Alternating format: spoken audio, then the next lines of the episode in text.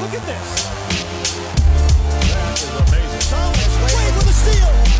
The emotions of Dirk Nowitzki. What he's always dreamed of.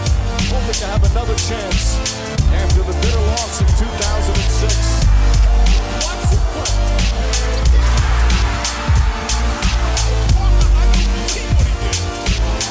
That is amazing.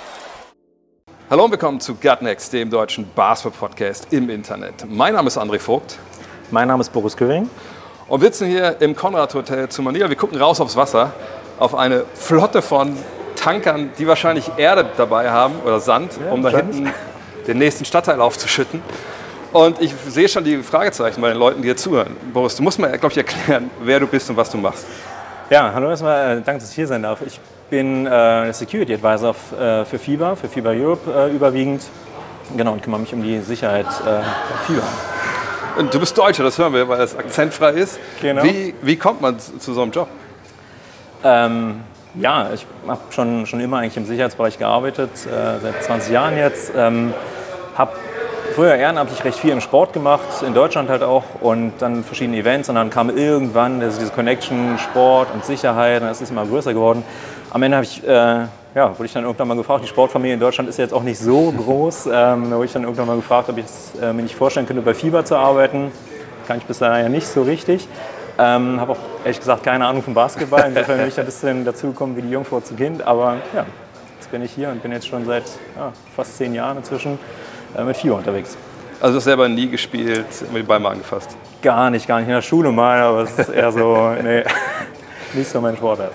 Aber trotzdem frage ich mich, wie kommt man dann so von, aus dem Sicherheitsbereich zum, zum Sicherheitsbereich Sport? Also hat man einfach Leute gesucht, die bestimmte Fähigkeiten hatten oder, oder, wie, muss mir das vorstellen? Ähm, ja, also ich habe halt, wie gesagt, ehrenamtlich angefangen bei, bei kleineren Veranstaltungen, ähm, auch im, im Sport-Jugendbereich. Und dann gibt es natürlich überall, ist das Thema Sicherheit mal mehr, mal weniger ähm, wichtig. Und vieles ist ja so, was so die Sicherheitsbereiche tangiert, Logistik, irgendwie, keine Ahnung, Transport, wie machen wir dies und jenes. Ähm, und da bin ich dann halt irgendwie so ein bisschen reingerutscht. Ähm, und am Ende muss man auch sagen, hat mir die Zeit dann ganz gut in die Karten gespielt. Ähm, früher haben wir alle Sportveranstaltungen gemacht, haben irgendwie wahrscheinlich Basketball gespielt, irgendwie Turniere gehabt und es war gut. Man hat sich halt um die Spieler gekümmert, ähm, hatte Hotels, hatte eine Halle gehabt, gut war's. Ähm, und da halt die Welt ja komplexer wird, ähm, ist halt der Fokus auf die Sicherheit auch immer größer geworden. Ähm, die Zeit, wo ich angefangen habe, war ja gerade so die Zeit, als wir auch in Europa recht viel mit Terroranschlägen zu tun hatten. Die Terroranschläge in London, Paris, äh, auch in Spanien. Ähm, insofern ist es, glaube ich, da recht stark auf die Agenda gerückt. Ähm, ja, was mir dann am Ende die Karten gespielt hat. Und so bin ich dann immer mehr in diesen Sicherheitsbereich gekommen. Hatte das erst gedanklich ein bisschen getrennt, weil ich halt nie mit, mit Sport äh, und Sicherheit zu tun hatte. Aber am Ende ist halt Sicherheit ähm, ja, ein Thema. Und ob man das halt für Sportveranstaltungen macht oder für andere Veranstaltungen oder für sonstige Unternehmen, ist dann kein großer Unterschied mehr. Ich denke jetzt ja nicht, dass du der Typ bist, der dann am Spielfeld reinsteht, wenn irgendwer aufs Feld läuft, dann tackelst du den um, sondern du bist wahrscheinlich eher der, der das Ganze äh, konzep- konzeptionell aufsetzt. Verstehe ich das richtig? Genau, genau. Also ich bin äh, Sicherheitsberater, ich bin jetzt nicht der, der Sicherheitsmanager vor Ort, ähm, sondern meine Aufgabe ist eher, den, den Verband FIBA eben zu beraten, ähm, was wir machen, was wir halt bedenken sollten ähm, und wie wir Konzepte aufstellen sollten, beziehungsweise das Organisationskomitee vor Ort, das LOC, wie die ihr Sicherheitskonzept aufstellen sollten, was wir vielleicht beachten müssen, wo wir halt als FIBA darauf achten müssen, dass halt ein gewisses Level gehalten wird, weil natürlich die Lage überall unterschiedlich ist, von Land zu Land, von Stadt zu Stadt, aber auch von, von einem Jahr zum nächsten kann sich halt vieles ändern. Wir hatten vor vier, fünf Jahren diesen Putschversuch in der Türkei, ich glaube, das war schon fast sehr länger her, ähm, was natürlich die Situation einfach verändert, wo man vorher gesagt hat, Istanbul ist halt eine Stadt, da kann ich ohne Probleme ein Basketballturnier machen. So eine Situation verändert das natürlich. Oder wenn ich halt plötzlich eine, eine Welle von Terroranschlägen in Paris habe, ändert sich auch da die Situation. Und mein Job ist halt da, das, das Sicherheitskonzept vom LOC zu checken, darauf zu achten, ähm, was wir noch ergänzen müssen, ob das so passt, ob das schlüssig ist ähm, für uns aus, aus, äh, aus Ausrichter- oder aus Veranstaltersicht. Ähm, und auf der anderen Seite natürlich die Beratung, ähm, falls sich doch irgendwas ändert. Wir hatten jetzt die World Cup Qualifier zum Beispiel gehabt. Ähm, die haben wir ja quasi überall in der Welt gehabt. Ich habe mich da mehr auf, ähm, auf Europa äh, konzentriert und da kommen dann immer mal Fragen auf. Jetzt ist hier dies und jenes passiert.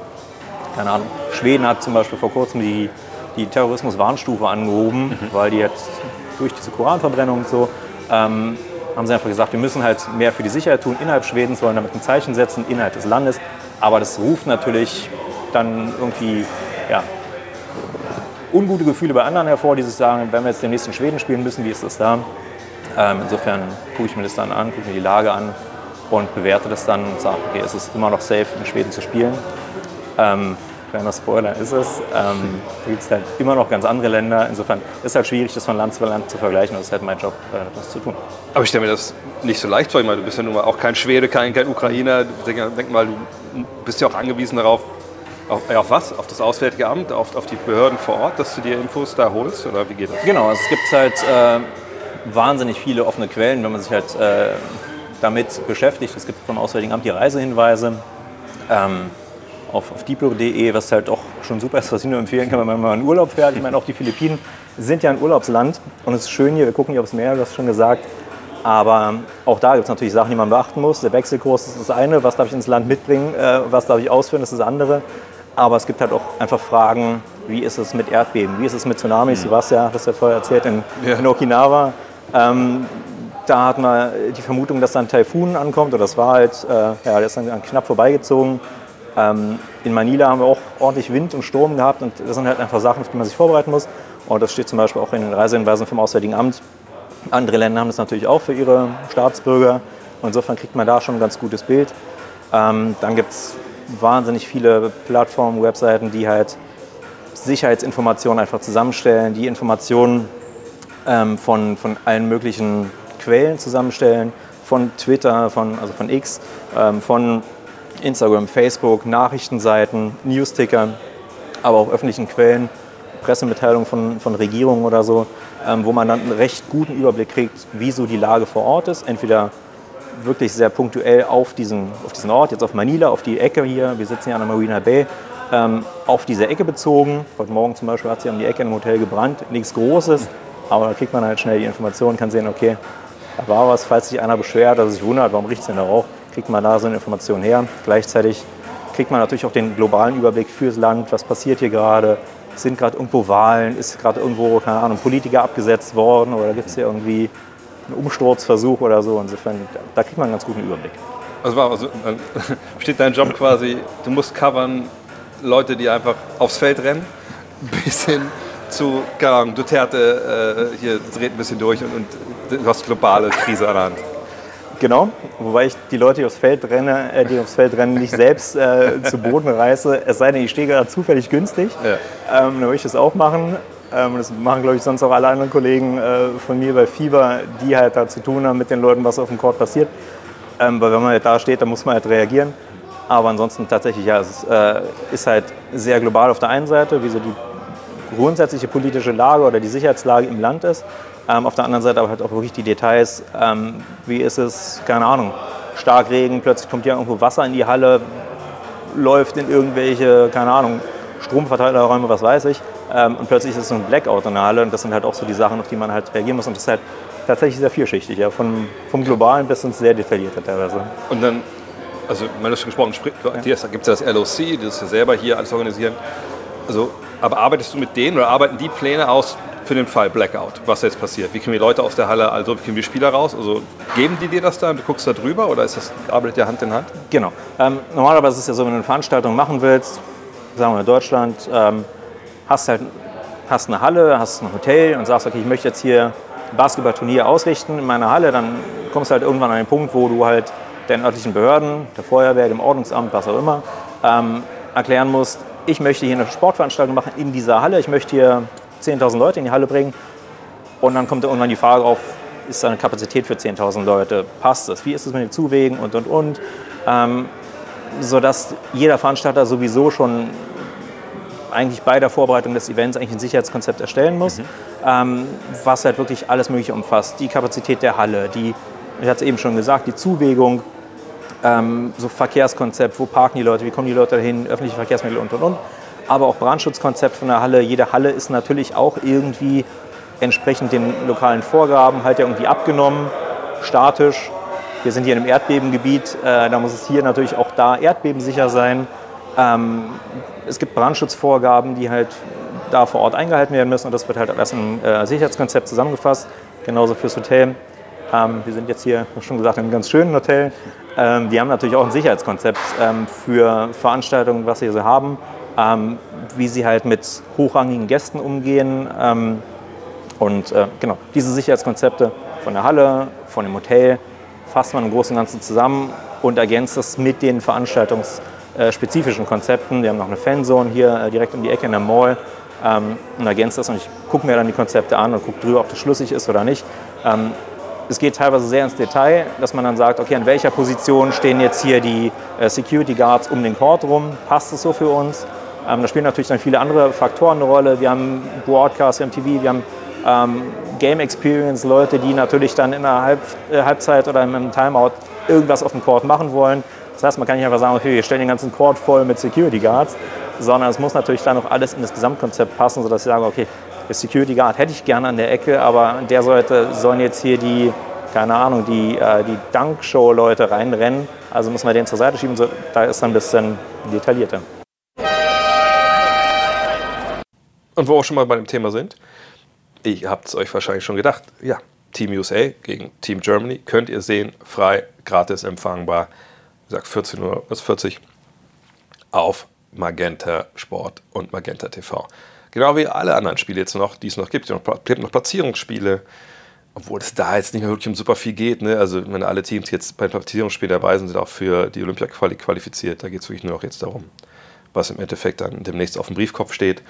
Ähm, aber beiden Halbfinale. Deutschland gegen die USA, Kanada gegen Serbien. Dann das Finale, da spielt um Platz 3. Alles bei Magenta Sport, Magenta TV. Ist Deutschland in den jeweiligen Partien dabei? Es ist gratis und frei für alle. Sind die nicht dabei, dann braucht ihr einen Account. Das wisst ihr mittlerweile. Ich würde auch sagen, es lohnt sich immer noch, denn es warten einfach wirklich ein paar krasse Partien. Und äh, Serbien wird vielleicht von vielen jetzt so ein bisschen, ein bisschen zur Seite geschoben. Aber nach dem, was die abgefeiert haben in diesem Halbfinale, äh, Viertelfinale gegen Litauen, muss ich sagen, das ist momentan das Match, das sich am stärksten präsentiert hat. Und wenn die das nur so halbwegs durchbringen mit ihrem Druck am Ball, dann wird das auch ein wahnsinnig heißer Tanz für Kanada. Ähm, ich muss nochmal noch mal in mich gehen und überlegen, wer ich als Favoriten sehe. Aber auch wenn die individuelle Qualität natürlich der Kanadier mit, mit Shea Gilgis Alexander, natürlich vor allem ähm, mit Dalen Brooks, Lou Dort, irgendwo natürlich höher anzusiedeln ist als das die der Serben. Die Serben mit Pesic sind so wahnsinnig gut gecoacht.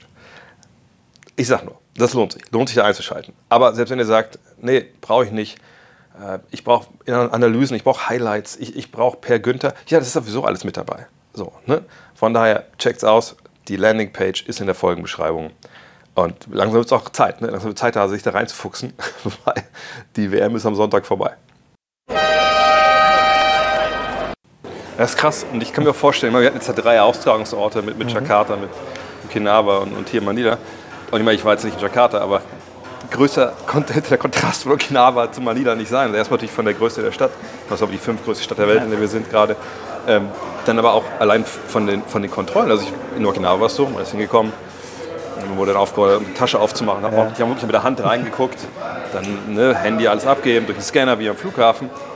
Ich muss ehrlich sagen, hier ist so, die haben so Trommelstöcke, die gucken alle mit dem Trommelstock so in die Tasche, wo ich so denke, das sieht jetzt auch nicht aus wie ein hochgradig sensibles äh, äh, Instrument, was irgendwie Bomben aufschnüffeln könnte. Und dann gehe ich halt mit dem Handy in der Hand durch den Scanner, der schlägt Alarm, dann steht da noch jemand mit so, mit so einem Handsensor, ja.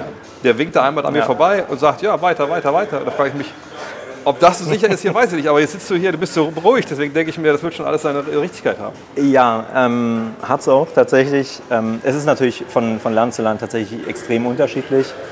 Ähm, und man muss sich ein bisschen dran orientieren, oder ich orientiere mich immer ein bisschen dran, was so der, was so der Standard vor Ort ist.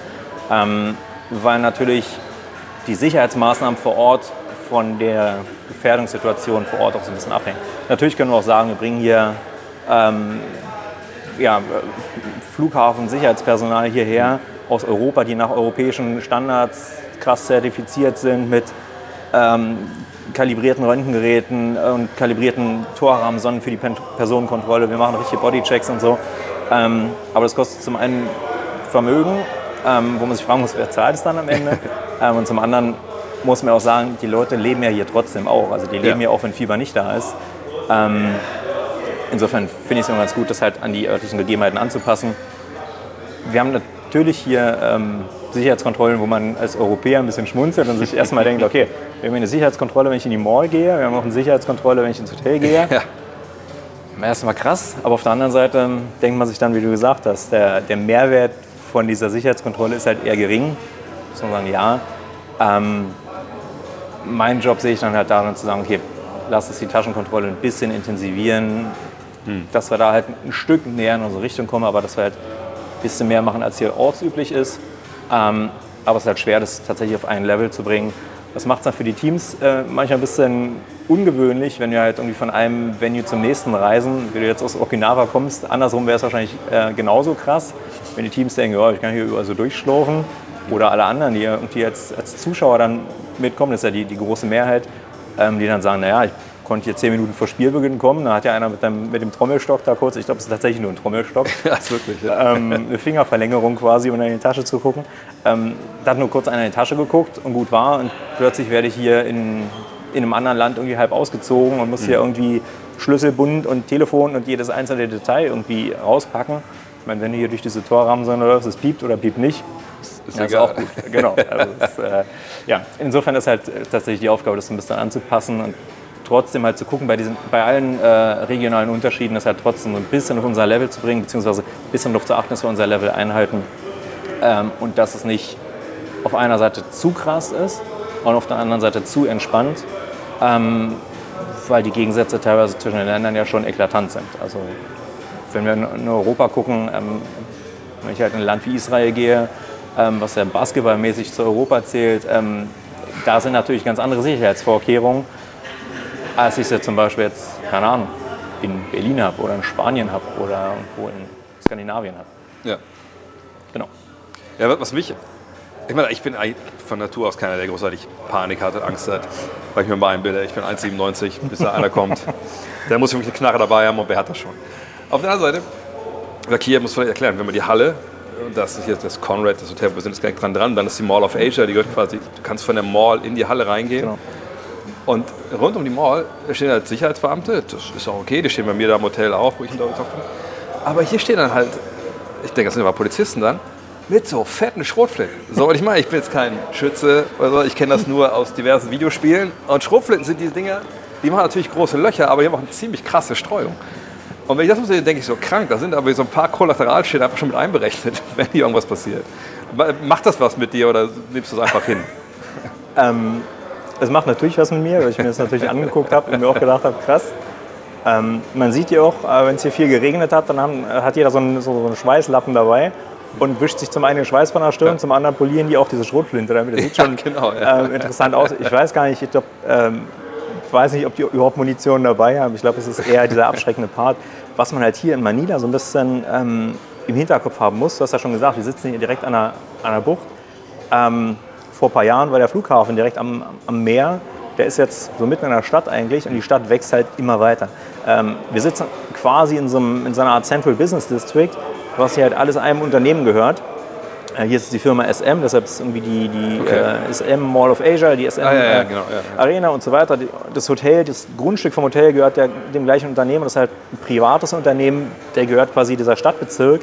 Ähm, und die haben eigene Sicherheitsdienste. Das heißt, wenn du hier ein Apartment hast in der, in der Gegend, zahlst du nicht nur Steuern an die Philippinen, sondern du zahlst auch so eine Art Steuer an die Firma, der eben dieses äh. Gebiet hier gehört, weil die damit zum einen die Straßen halt im Schuss halten, ähm, aber auch für eigene Sicherheit sorgen. Das heißt, es gibt halt die normale Polizei, die normalen Sicherheitsbehörden des Landes, aber es gibt halt auch wahnsinnig viel private Sicherheitsdienste, die halt von, dieser, von diesem Unternehmen beschäftigt sind, die quasi hier in diesem Gebiet, quasi in so einer Insel der Glückseligkeit, äh, dann hier für Sicherheit sorgen, ähm, weil natürlich auch die, ähm, die Kontraste in der Stadt wahnsinnig sind. Also Ja. wenn man hier ein bisschen rausgeht, was man vielleicht eher mit dem Auto machen sollte, nicht unbedingt zu Fuß, ähm, sieht man halt die Unterschiede zwischen dem Distrikt, wo wir jetzt gerade sind, was halt schon eher das Nobelviertel ist, ähm, und den wirklich krass verarmten Gebieten. Das ist ja wirklich teilweise slumartige Zustände hier, Ja. wenn man hier nur drei, vier Straßen weitergeht. Ähm, und insofern ist quasi in diesem ganzen Gebiet schon wahnsinnig viel Sicherheit mit Sicherheitspersonal. Die haben Videoüberwachung auf den Straßen, die man auch kaum sieht. Äh, ich habe mir bei einer Vorreisen mal äh, das Command Center hier angeguckt von diesem Unternehmen, was halt hier diese ganzen, äh, dem dieses Gebiet gehört. Das ist halt krass. Also ich glaube, da kann sich auch manche Polizeibehörde in Europa äh, mal eine Scheibe von abschneiden, was die hier an Technik haben und was die hier auch an Manpower haben. Ähm, und was die hier aufbringen, um, um quasi generell Sicherheit in diesem Viertel äh, zu garantieren. Und wir haben halt gesagt, naja, wir sorgen halt schon dafür, dass kriminelle Banden oder irgendwelche, irgendwelche anderen Leute gar nicht hier reinkommen. Ähm, es ist nicht so krass, äh, dass man das Gefühl hat, man ist hier wie in China, dass man irgendwie Ja.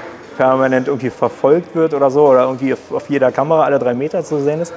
Aber die haben trotzdem schon einen recht guten Überblick, ähm, wer hier so, was für Leute hier so in diese Viertel reinkommen, wer hier so wie unterwegs ist. Ähm, insofern ist es so ein gesamtes Sicherheitssystem, so ein bisschen, wirkt ein bisschen schwammig, aber insgesamt funktioniert es halt ganz gut. Und ähm, hier sind halt auch einfach die Leute unterwegs, die in Manila leben und Geld haben, die laufen ja trotzdem abends ähm, durch die Gegend, laufen ja trotzdem durch die Mall. Und so funktioniert es dann eben auch, dass man, dass wir hier rumlaufen können, aber auch, dass ähm, NBA-Stars hier mal eben in die Mall nebenan gehen können. Zwar natürlich von den wirklich basketballbegeisterten Filipinos teilweise belagert werden, aber sicherheitsmäßig halt sich keine Sorgen machen müssen, während es halt in großen Teilen der Stadt und des Landes äh, ganz anders aussieht. Ja, das sieht auch bei mir, in meinem Hotel sieht es anders aus. Da steht Abend dann äh, zahllosen Prostituierten vor der Tür. Und ich dachte eigentlich, wir wären in einer relativ guten Gegend abgestiegen. Aber so ist es manchmal.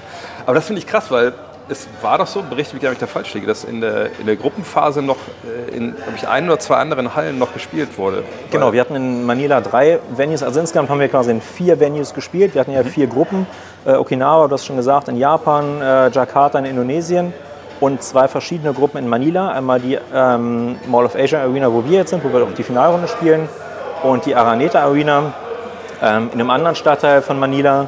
Ähm, die ist sehr traditionell. Da war damals der Thrill of Manila, dieser legendäre Boxkampf hat da stattgefunden. Da, da, da haben wir auch gespielt. Ach so, da Genau. wollen wir nämlich auch noch hin, Genau. auf jeden Fall. Da hatten wir auch die, äh, die Draw gehabt, damals die, die Gruppenauslosung oder die, die, die Auslosung der, der Spiele.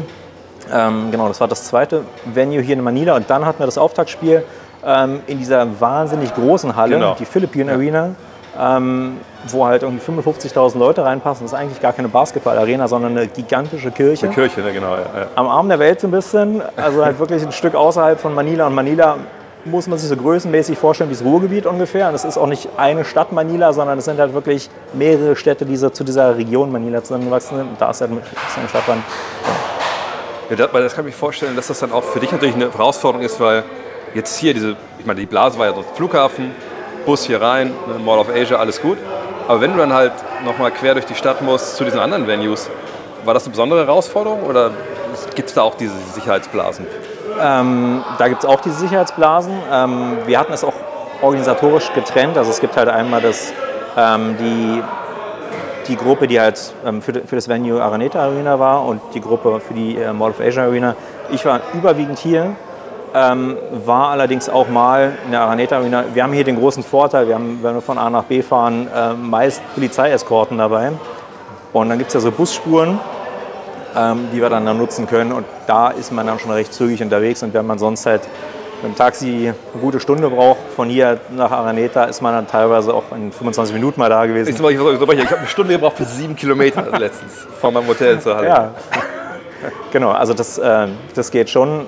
Ähm, das sind halt einfach Sachen, die muss man halt auch mitbedenken. Das ist halt auch ein Teil des, äh, des Gesamtkonzepts und auch des Sicherheitskonzepts, ähm, diesen Transport halt irgendwie ähm, zu gewährleisten. Das müssen natürlich alle irgendwie zur Halle kommen, die Teams, Zuschauer genauso. Ähm, und es müssen auch alle von A nach B kommen. Deshalb ist es halt auch natürlich wichtig, das mit zu bedenken und das mit zu organisieren.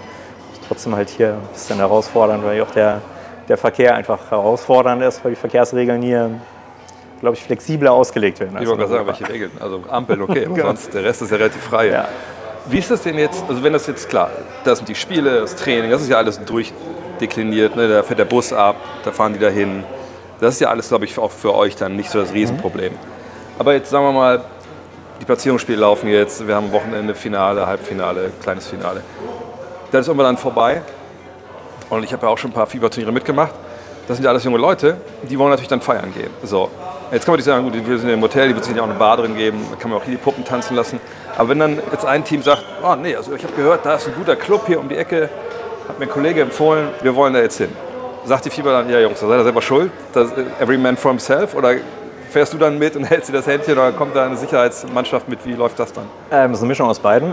Ähm, sind natürlich alles erwachsene Leute und Ja. ähm, wir, sind, wir sind da nicht die, die Aufsichtsorganisation als Fieber, dass wir sagen, wir nehmen jetzt hier jeden Spieler an die Hand und wir untersagen den Leuten rauszugehen. Ähm, nichtsdestotrotz beraten wir natürlich. Ähm, wenn jetzt ein Spieler oder ein Team sagt, wir gehen hier einfach raus, äh, gehen hier irgendwie feiern ähm, und schlappen dann morgens um vier ähm, gut betankt äh, zu Fuß durch die Stadt, dann da können wir wenig machen. Also Ja. wir können dann später darauf reagieren, wenn dann irgendwas passieren sollte. Ähm, aber es hat jetzt keiner eine Pflicht, uns zu informieren. Andersrum ist es so, ähm, dass wir Teams haben, die halt sagen, ja, wir haben dies und jenes vor, wir wollen ein bisschen Sightseeing machen, können wir das machen, wie seht ihr das? Ähm, und dann berate ich dann natürlich auch und dann sagen wir, okay, macht es besser so oder das LOC macht immer selbst Vorschläge und sagt, okay, ähm, kennt sich natürlich auch keiner hier so richtig aus von den Teams. Ähm, ich mich tatsächlich hier auch nicht. Also ich kenne mich hier in der Gegend aus, aber jetzt nicht so im weiteren Umfeld, was man so Touri-mäßig machen kann, sodass wir dann das LOC bitten, dann irgendwie ein paar Vorschläge zu machen und dann da auch abklopfen, dass es einigermaßen sicher ist. Ähm, und genauso empfehlen wir das dann halt auch für die Party danach, äh, den Teams halt Wege zu finden und jetzt nicht irgendwo in die schon in die Hafenkneipe hier gegenüber zu gehen, ins Dream Twister Dream zum Beispiel. Twister, ja. Ähm, kann man schon machen. Ich weiß auch nicht, ob das so das Erlebnis ist. Ja. Das ist ja hier generell ähm, so eine Sache, dass es ja alles ineinander greift. Also du kannst jetzt nicht einfach irgendwo mal eben mit 30, 40 Europäern in irgendeine Bar einreiten nachts um drei, weil da halt entweder schon nichts mehr los ist oder das ist halt eine Bar, wo du eigentlich nicht rein willst. Ähm, weil wir und die Teams natürlich auch irgendwie gewisse Vorstellungen haben. Insofern läuft das hier halt schon eher so ab, dass man so Sachen vorher vorbereitet. Das LOC unterstützt da, wir beraten da. Ähm, dann ist es halt ein bisschen organisiert. Man winkt sich auch nicht einfach ein Taxi von der Straße ran, sondern ist dann halt so, dass wir dann Transport organisieren oder das Hotel irgendwie Taxen bestellt und dann fährt das Taxi einen dann dahin und genauso bestellt man sich von der Location ein Taxi, um wieder zurückzufahren. Insofern ist es ein bisschen strukturiert und dadurch fängt sich das auch wieder auf, weil es halt gar nicht so großartige Möglichkeit gibt, jetzt mal eben hier um die Ecke Ja. In so einem Kneipenviertel irgendwo feiern zu gehen, weil es ja auch gar nicht so ein richtiges Kneipenviertel gibt, ähm, weil eben auch diese Gehaltsunterschiede in der Stadt so krass sind, dass halt ähm, ja, das meiste mit Reservierung läuft und man ja, kümmert sich halt vorher so ein bisschen. Ich sehe schon, du bist voll, also du scheinst, als ob du hier voll den Kurs gemacht hättest über, über das tägliche Leben in, äh, auf den Philippinen. Das, aber du kennst dich ja wahnsinnig gut aus, was das angeht. Ja, das ist tatsächlich so ein bisschen mein Beruf. Ja. Ähm, dass man halt einfach ein Gespür auch dafür kriegt, wie so die Region hier funktioniert. Und am Ende ist es halt ähm, gerade in den, in den Ländern, wo es halt ähm, so, so krasse Unterschiede in der, in der Bevölkerungsstruktur und in den Einkommensstrukturen gibt, ähm, dass es da halt eine Blase gibt, die sehr wohlhabend ist, ähm, die halt mit dem Rest der Gesellschaft halt nicht so viel zu tun hat. Ähm, da läuft das halt am Ende innerhalb dieser Blase doch wieder recht organisiert ab. Und dann ist am Ende nicht anders, als wenn ich jetzt in München irgendwie mit 30 Leuten abends feiern gehen will. Da kann ich auch nicht mal eben so sagen, ich will jetzt äh, eine Bar exklusiv für mich haben, sondern das muss ich halt auch vorher irgendwie da anfragen, fragen, Ja. habt ihr Kapazität frei ähm, und dann da reservieren. Und am Ende ist es, wenn man es runterbricht, nicht viel anders. Äh, nur, dass halt ringsrum noch der Rest von Groß Manila stattfindet und das muss man halt so ein bisschen ja, seinen Weg finden. Lass uns aber schon noch ein bisschen, bisschen globaler äh, nochmal fragen. Ähm, denn ich meine, es gibt ja auch immer wieder ne, neue Turniere. Also nächste Europameisterschaft, nächste Weltmeisterschaft. Wenn dann das ausgewählt wird, kommt die Fieber dann auf dich zu im Vorfeld und sagt, hier, wir wollen jetzt in Land X gehen. Hast du da großartige Bedenken? Oder spielt das erstmal bei, dem- bei dem Auswahlprozess keine so große Rolle? Ähm, da spielt es keine so große Rolle, weil es natürlich auch eine politische Frage ist. Genau. Ähm, also auch sportpolitische Frage, wo man halt hingeht. Ähm, aber teilweise ist es dann schon so, dass wir uns dann mal unterhalten und sagen, wenn es halt irgendwie mehrere Kandidaten gibt, wäre es schon besser, wenn es dort oder dort stattfindet. Und das wäre jetzt eher so nicht die First Choice. Ähm, und ansonsten geht aber das meiste halt dann los, wenn es halt wirklich ähm, definiert ist, wo man jetzt hingeht, in welche Länder man hingeht. Und es gibt auch innerhalb der Länder natürlich ähm, krasse Unterschiede. Ähm, wenn ich jetzt zum Beispiel in der Türkei äh, ein Turnier machen will, ist ein Unterschied, ob ich in Istanbul das Turnier mache oder ob ich es irgendwo im türkisch-syrischen Grenzgebiet mache, in irgendeiner Stadt da. Insofern sind es dann halt Details, die muss man dann halt ähm, später klären, wenn es dann halt vergeben ist, sodass wir dann sagen, okay, wir gehen dann in die Detailplanung, gucken, welche Hallen, welche Städte, wie sieht es da vor Ort aus. Ähm, das ist auch eigentlich immer mit Zeitbesitz äh, verbunden, dass wir halt ähm, vor Ort uns das angucken. Die Competitions-Leute gucken sich natürlich die Halle an, andere Leute ähm, gucken sich die Hotels an, ob das alles passt, wenn natürlich das, das Gesamtpaket packen, äh, passen muss. Ähm, TV kümmert sich und genauso kümmere ich mich und gucke mir halt das an und sage, naja, hier sollten wir halt darauf achten, hier sollten wir auf jenes achten. Ähm, und dann passen wir halt das an, was angepasst werden muss. Und ja, so ist es dann tatsächlich schon sehr unterschiedlich. Wir haben ja die nächste Eurobasket ähm, über Europa sehr weit verteilt. Ähm, wir sind ja in, in Lettland in der Finalrunde in einer Gruppenphase und äh, spielen die Vorrunden ansonsten in Polen, äh, Zypern und Finnland. Finnland, genau. Und die Länder sind natürlich auch wahnsinnig unterschiedlich. Ich meine, den Finnen brauche ich nichts zu erklären. Die sind halt wirklich, die sind, ähm, arbeiten nicht nur alles irgendwie nach Schema F ab, sondern die sind halt wirklich bis ins Detail auf jedes einzelne fokussiert und sagen sich, okay, wir machen jedes exakt so, wie es halt sein muss, dass es halt wirklich sehr gut ist und ordentlich ist und seine Ordnung hat. Ähm, sodass ich dann sagen kann, okay, da fahre ich trotzdem zwar einmal hin, das gucke ich mir an. Ich werde auch zur Eurobasket wahrscheinlich mal da vor Ort sein, aber das wird dann nicht der Schwerpunkt. Ähm, zum einen, weil die halt auch schon viele Turniere gemacht haben. Das ist ja auch mal eine Frage, wie viel Erfahrung hat das LOC? Haben die das schon gemacht, wenn die jetzt das 27. Turnier in zehn Jahren organisiert haben? Dann wissen die so ein bisschen, wie der Hase läuft. ähm, und da gibt es andere LOCs, die machen halt erstmalig ähm, so ein großes Turnier. Die haben vielleicht mal Jugendturniere gemacht, aber das ist jetzt erstmalig, dass wir eine Vorrunde von der Eurobasket haben. Ähm, wo dann vielleicht auch die, die Anforderungen und die Infrastruktur vor Ort halt anders ist, wo man dann halt eher seinen Schwerpunkt drauf legen muss. Wie lange bereitest du dann so ein, so ein größeres Turnier vor? Geht das dann, ist das dann ein Jahr oder direkt quasi, wenn das vergeben wird, fängst du schon an?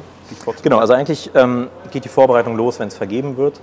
Ähm, es ist jetzt nicht so, dass man da Tag und Nacht dran sitzt und äh, Tag und Nacht äh, jahrelang darauf vorplant. Also es ist nicht so, dass wir hier am, am Montag nach dem Finale die, den Aktenordner zuklappen und dann den Ordner Katar aufschlagen ähm, für den, den nächsten World Cup in vier Jahren, sondern es ist halt, man hat da immer mal mit zu tun. Es gibt immer mal so, so Wellen von Vorreisen, wo man mal dahin fährt, mal dorthin fährt. Ähm, zwischendurch finden natürlich wieder andere Turniere statt. Wir haben Paris nächstes Jahr, wir haben dann äh, in Europa 2025, du hast gesagt, Eurobasket, Women's Eurobasket auch noch. Ähm, 2026 haben wir Women's World Cup und dann 27 den, den äh, Men's World Cup wieder, bevor dann 28 wieder ähm, Los Angeles die Spiele sind. Ja. Insofern es ist halt so ein Zyklus und man muss halt so ein bisschen immer am Ball bleiben und man bringt es halt so etappenweise immer weiter voran. Aber so die, die Grobplanung geht tatsächlich halt schon los in dem Moment, wo es vergeben wird. Und dann greift man es immer mal wieder auf und geht immer weiter ins Detail, bis zum Schluss halt so drei, vier, fünf Wochen vorher halt wirklich der Feinschliff dann auch ähm, geschehen ist und halt wirklich das alles fertig ist. Da muss man natürlich vor Ort immer noch mal was anpassen, weil, wie es so ist im Leben, irgendwas ändert sich immer. Ähm, genau, aber ja, Und dafür bist du ja auch noch da. genau, deshalb bin ich noch hier. Vielleicht zum Abschluss nochmal. Ich hatte im Vorfeld überlegt, ich so, okay, was ist so der krasseste Sicherheitsskandal, der mir in Sachen Fieber irgendwie einfiel? Und da muss ich sagen, mir fiel eigentlich nichts ein. Also bis auf irgendwelche, irgendwelche- was man immer hat, irgendwelche Halbnackten, die übers Feld rennen, mit irgendwelchen Werbebotschaften auf dem Arsch geschrieben oder so. Aber so richtig, also fällt mir nichts ein. Vergesse ich da was? Oder, oder was ist so der, der Standard, was passiert? Also einen richtigen Standard krassen Fall gibt es da gar nicht. Also ich habe jetzt auch gerade überlegt, ähm, was war so das Krasseste. Es, ist halt, es sind halt unterschiedliche Sachen. Wir haben auf der einen Seite natürlich, ähm, dass wir hochrangige Gäste haben. Äh, König von Spanien kommt dann plötzlich zu Besuch. Jetzt hier unwahrscheinlich, weil Spanien ja doch recht früh ausgeschieden ist. Ähm, auf der anderen Seite hat man irgendwelche hochkarätigen Ex-Spieler, was halt dann irgendwie plötzlich für Aufmerksamkeit sorgt, was halt äh, kritisch ist. Und ansonsten gibt es halt verschiedenste Situationen, die halt einfach schwierig sind. Wir hatten den, ähm, den, wir haben den Krieg in der Ukraine immer noch. Wir hatten äh, das während der World Cup Qualifiers gehabt. Ähm, bevor der Krieg ausgebrochen ist, haben wir trotzdem in der Ukraine noch gespielt. Ähm, da sind halt so die, die krassen Sachen, dass man sich sagt, naja, okay, können wir da noch spielen oder nicht? Dann hatten wir äh, Belarus, Russland, ähm, die, ähm, die Oppositionsbewegung in Belarus mit viel äh, auch Unterstützern innerhalb Europas. Wir hatten die äh, Women's Eurobasket gehabt vor ah, drei Jahren, zwei Jahren, ähm, wo das halt gerade akut war, wo wir halt wahnsinnig viele ähm, belarussische ähm, Unterstützer halt auch in, in Spanien hatten, die dann halt da natürlich diese Bühne auch nutzen wollten für ihren Protest, wo man dann halt sehen muss, okay, das versteht den Protest, alles gut, aber wir sind nicht die richtige Bühne dafür Ja. und das sind halt eher so die, die Sachen, äh, wo man ein bisschen gucken muss und was halt so die, die krassen Sachen sind. Und ansonsten, ähm, ja, ist natürlich mein Job dafür zu sorgen, dass wir da keine krassen Skandale haben. Das abschließend. Du hast schon gesagt, Basketball hast du nicht so die Ahnung von, aber ist vielleicht gar nicht so schlecht. Dann bist du nicht vorbelastet, so wie, wie mein Gehirn. Jetzt haben wir Halbfinale, Deutschland, USA und äh, Kanada gegen Serbien. Also wer, wer gewinnt und wer, wer wird Weltmeister? Also ich, mein Herz schlägt natürlich für Deutschland. Insofern äh, glaube ich, dass Deutschland äh, das im Halbfinale auf jeden Fall schafft. Ähm, wir haben ja auch in der WM-Vorbereitung gegen die USA gespielt und ich habe auch mit den Sicherheitsleuten vom, äh, vom USA-Team gesprochen. Die haben auch gesagt, ja, ihr habt ein krasses Team. Ähm, ich glaube, die kennen das Team besser und das Basketballniveau besser, als ich das einschätzen kann. Insofern, wenn die das sagen, ähm, glaube ich, dass wir tatsächlich ein krasses Team haben. Soweit ich die, die Jungs kennengelernt habe, ähm, sind die krass. Ähm, insofern, ich denke, die schaffen es. Ähm, dann haben wir Kanada, Serbien. Ich glaube, dass Serbien es macht. Ähm, Kanada spielt zwar stark, aber ich glaube, gestern hätte eigentlich Slowenien so von meinem Bauchgefühl heraus äh, das Ding machen müssen. Ähm, manchmal ist es halt schwierig, ähm, aber ich glaube, dass Serbien das Ding macht. Und dann hoffe ich natürlich, dass Deutschland Weltmeister wird. Sehr schön. Aber vielleicht, wenn du Team USA wa- das äh, erwähnt, äh, schon erwähnt hast, muss ich mal nachfragen.